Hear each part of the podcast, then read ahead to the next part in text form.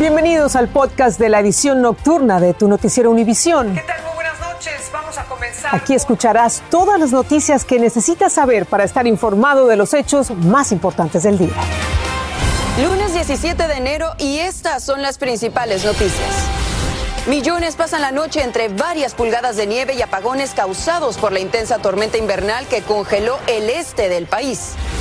El gobierno se prepara para empezar a enviar hasta cuatro pruebas caseras de COVID-19 gratuitas a cada hogar estadounidense. Les diremos cómo deben realizarse y dónde solicitarlas. Tras gastar en caprichos y regalos navideños, hay que empezar a pagar las deudas de las tarjetas de crédito. Tendremos las recomendaciones de un experto. Y hoy hemos podido apreciar la primera luna llena del año. Conversaremos con un astrólogo quien nos explicará la importancia de este fenómeno.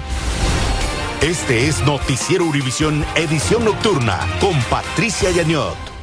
¿Qué tal? Muy buenas noches, bienvenidos. Les saluda Paulina Sodi. Vamos a comenzar con otra noche helada en el este del país debido a los remanentes de una fuerte tormenta invernal que dejó la región semi paralizada. Los equipos de mantenimiento y los propios habitantes pasaron el día retirando nieve con palas y recogiendo los escombros, tratando de despejar calles y también autopistas cubiertas por el hielo. Esta noche muchos están durmiendo entre linternas y velas porque aún permanecen sin energía eléctrica. Sheila Alfaro tiene más detalles al respecto.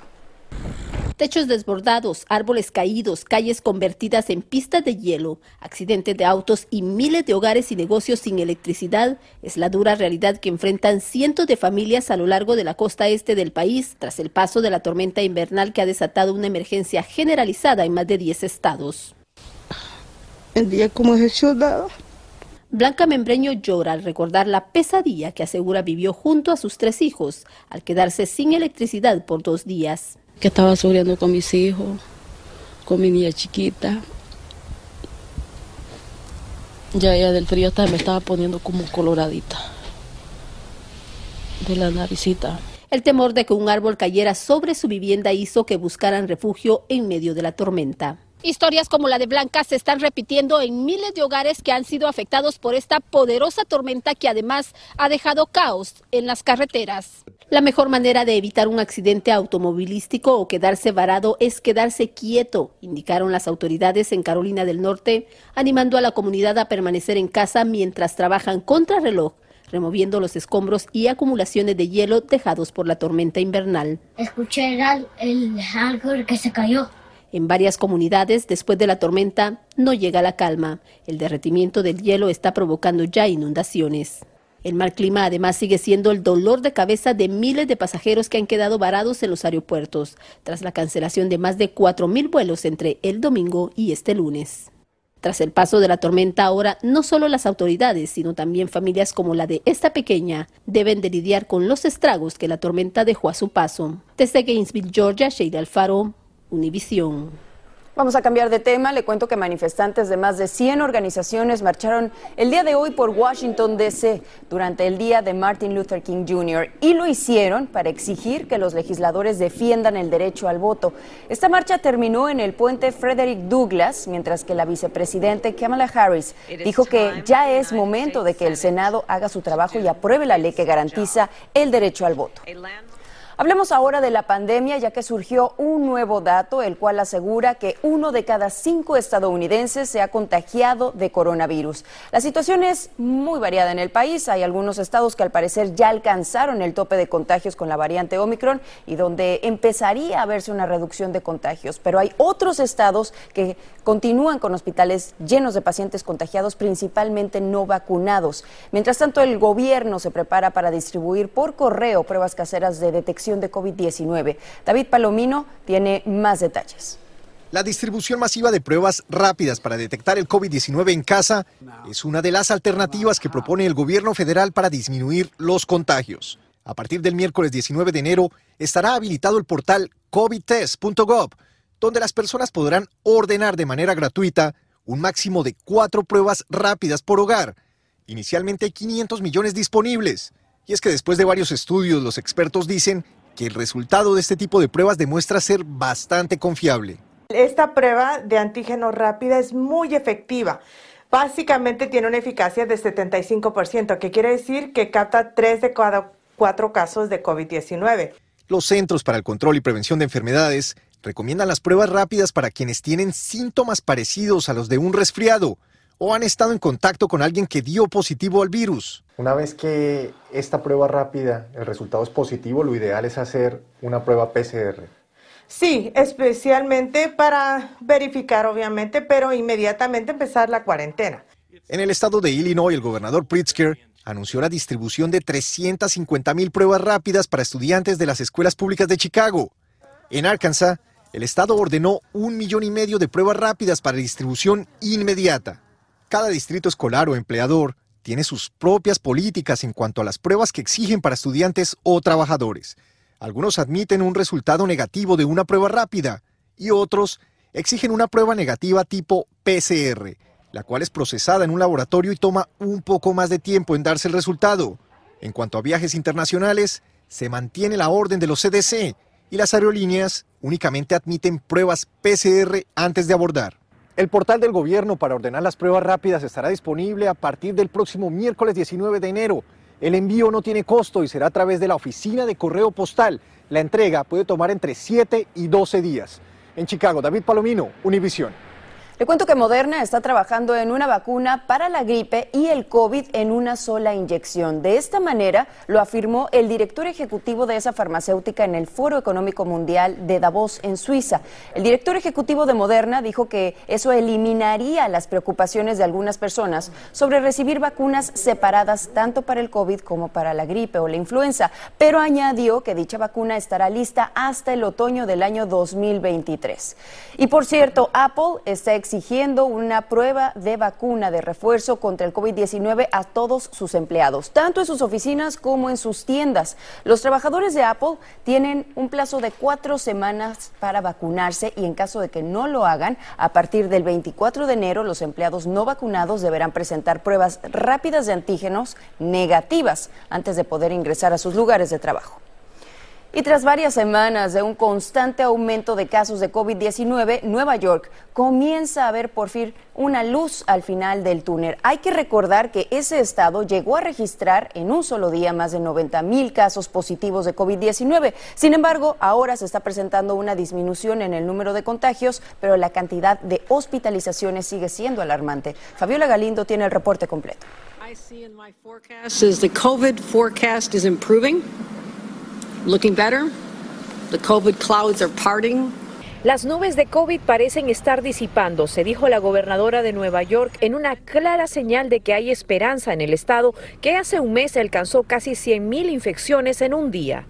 La tasa de positividad en las pruebas realizadas bajó al 13% el fin de semana, comparado con la semana anterior que fue de 23%. Aunque los casos están bajando, los números de hospitalizaciones están altas o subiendo y ese es el número que también tenemos que mirar. Si ustedes tienen síntomas, por favor, consulten con su doctor.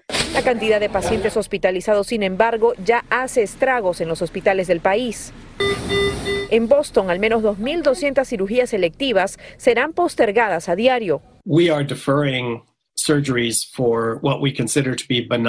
Estamos aplazando las cirugías de lo que consideramos tumores benignos o masas consideradas benignas, pero algunas pueden resultar cancerosas. Y en Nueva York, donde se dijo que no volverían a cerrar las escuelas, la ausencia masiva de estudiantes estaría obligando a las autoridades a considerar reanudar la opción de clases remotas. Algunas compañías como Starbucks y McDonald's advierten a sus empleados que cerrarán algunos establecimientos debido a la escasez de personal. Los niños de verdad se han afectado mentalmente, emocionalmente por no estar en la escuela. Muchos de nuestros pacientes no se pueden concentrar en la casa, entonces en, verdad no están aprendiendo. Si podemos ah, encontrar ese balance, es lo más importante. Pacientes jóvenes como ella sufren síntomas más severos si no cuentan con la dosis de refuerzo. Todo esto ocurre mientras el gobierno federal se prepara para enviar las pruebas rápidas por correo a quienes vayan a la página covidtest.gov. Pero en medio de la burocracia médica muchos se preguntan por qué simplemente no entregarlas de manera gratuita. En Nueva York, Fabiola Galindo, Univisión.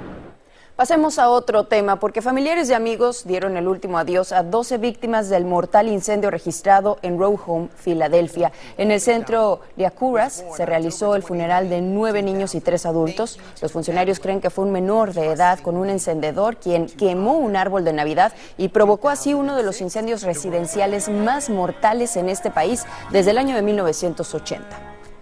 Mire, ya pasó la temporada de Navidad y Año Nuevo en la que hacemos regalos a familiares y amigos y ahora en el mes de enero pues tenemos que pagar las deudas que adquirimos con nuestras tarjetas de crédito.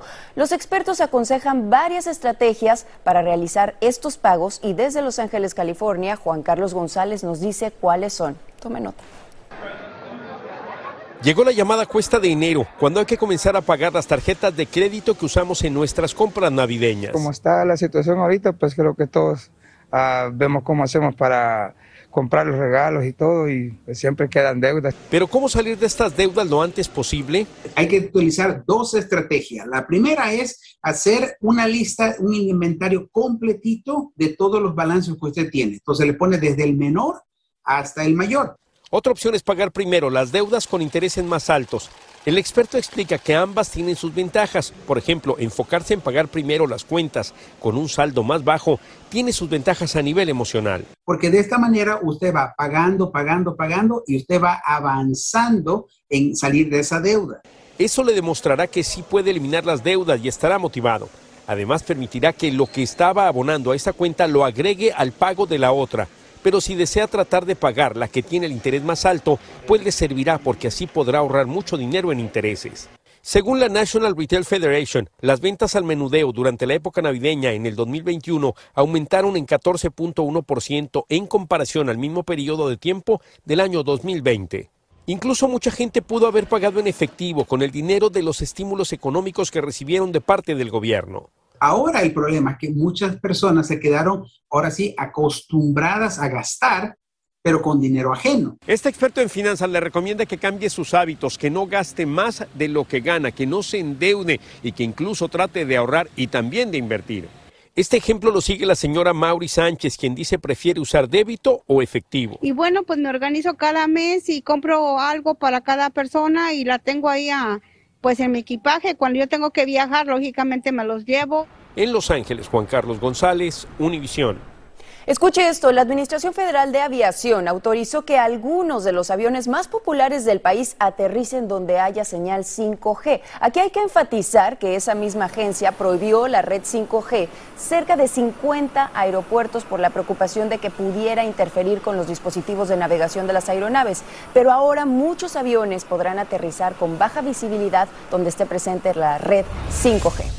Y en otro tema, el panorama se está complicando para el tenista Novak Djokovic tras su deportación de Australia por no vacunarse contra el COVID-19.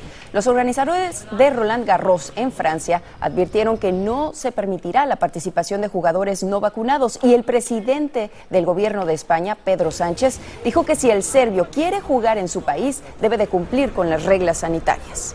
Vayamos ahora a México, donde el gobernador del estado de Morelos, Cuauhtémoc Blanco, denunció formalmente acusaciones que lo vinculan con integrantes del crimen organizado. El también exfutbolista argumenta que es víctima de una campaña de desprestigio porque no entró al que llamó el juego de los narcopolíticos. Paulina Gómez, desde ese país, tiene el reporte.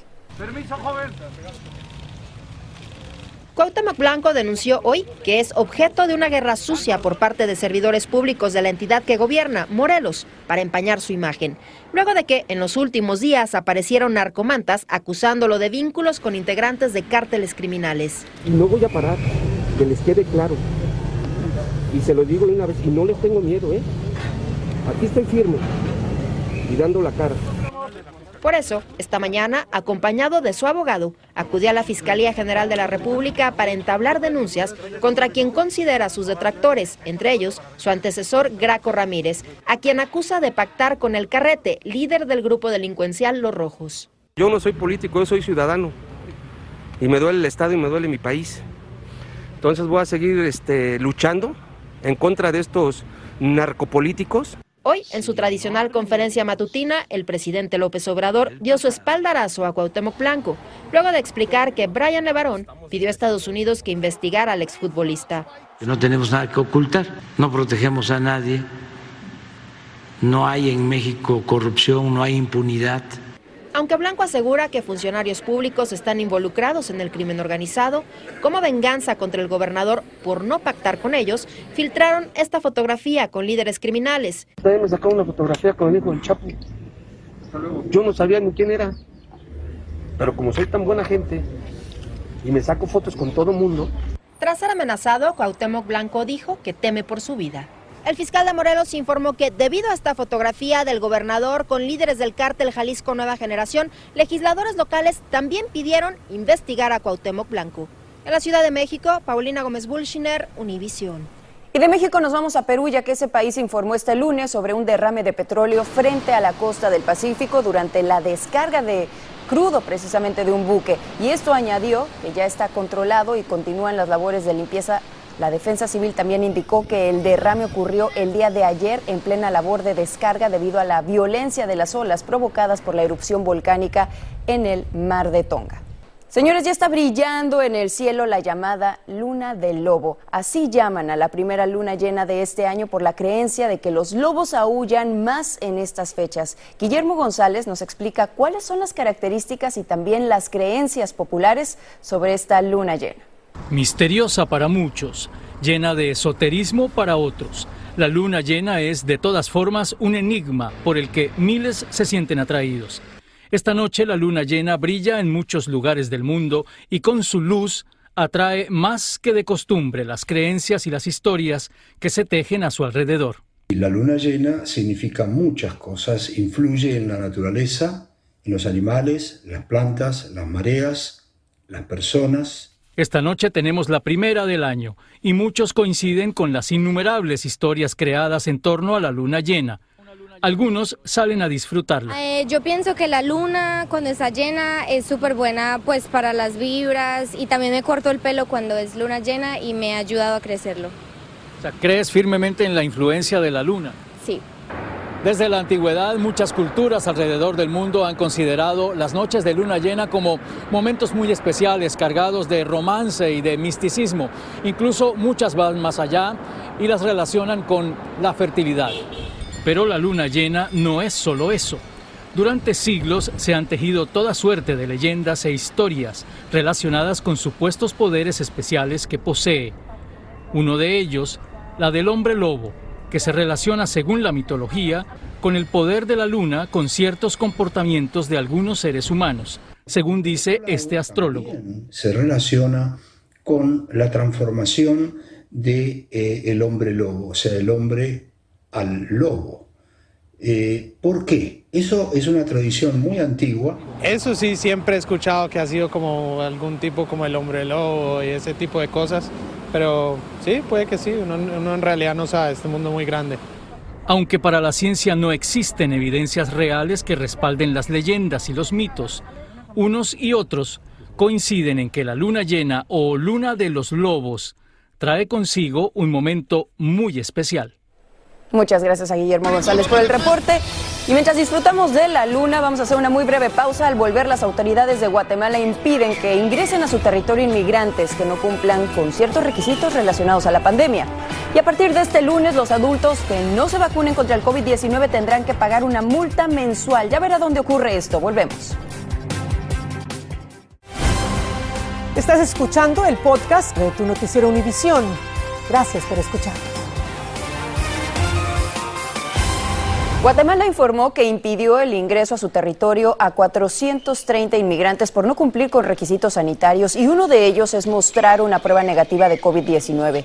390 de esos integrantes eran de Honduras y 40 de Nicaragua. 112 eran menores de edad y se cree que el grupo planeaba unirse a una nueva caravana de inmigrantes centroamericanos que pretende llegar a los Estados Unidos. Grecia impuso hoy la vacunación obligatoria para personas mayores de 60 años de edad y quienes no cumplan con esta medida pagarán multas mensuales de aproximadamente 114 dólares. El gobierno ordenó la medida después de un repunte en los contagios que mantiene saturados los hospitales. En minutos, la NASA, señores, reconoce que ciudadanos voluntarios ayudaron a descubrir un nuevo planeta del tamaño de Júpiter. Los detalles en minutos. Estás escuchando el podcast de tu noticiero Univisión. Gracias por escuchar.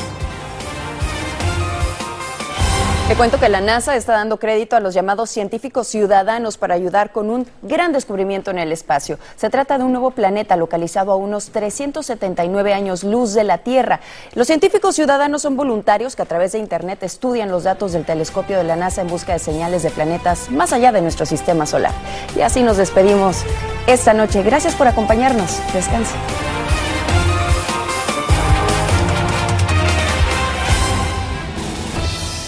Así termina el episodio de hoy de Tu Noticiero Univisión. Gracias por escucharnos.